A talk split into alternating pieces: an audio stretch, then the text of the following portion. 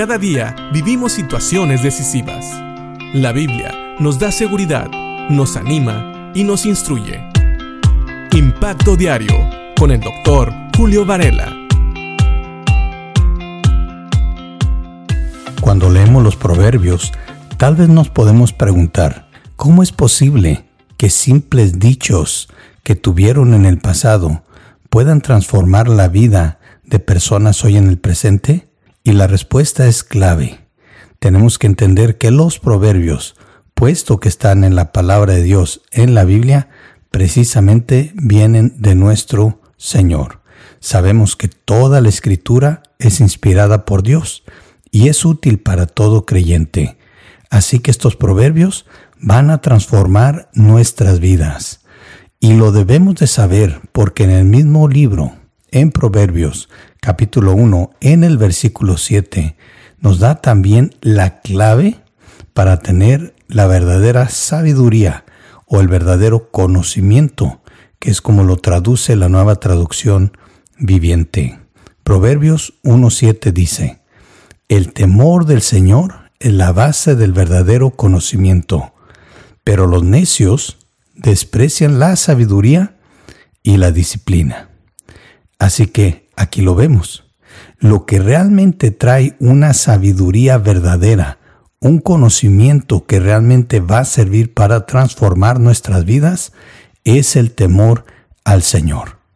Ya hemos dicho algunas veces que este temor no es el temor que te hace temblar y correr lejos de Dios. Es más bien un temor reverente que te acerca al Señor y te hace caer de rodillas delante de Él.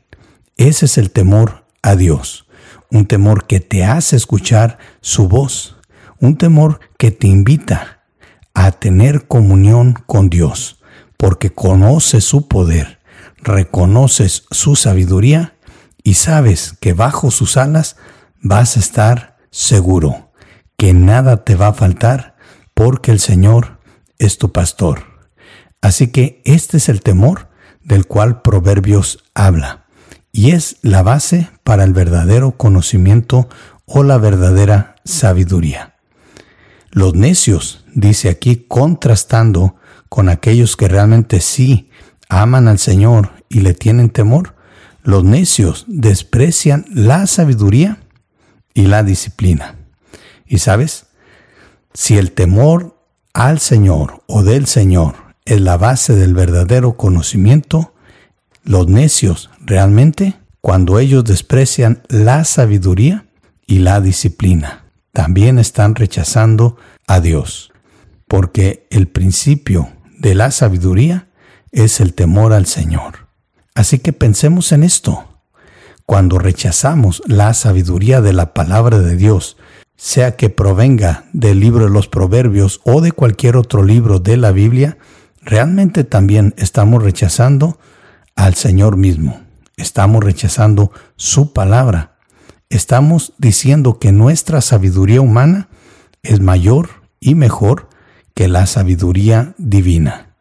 Y eso solamente nos va a llevar a la ruina.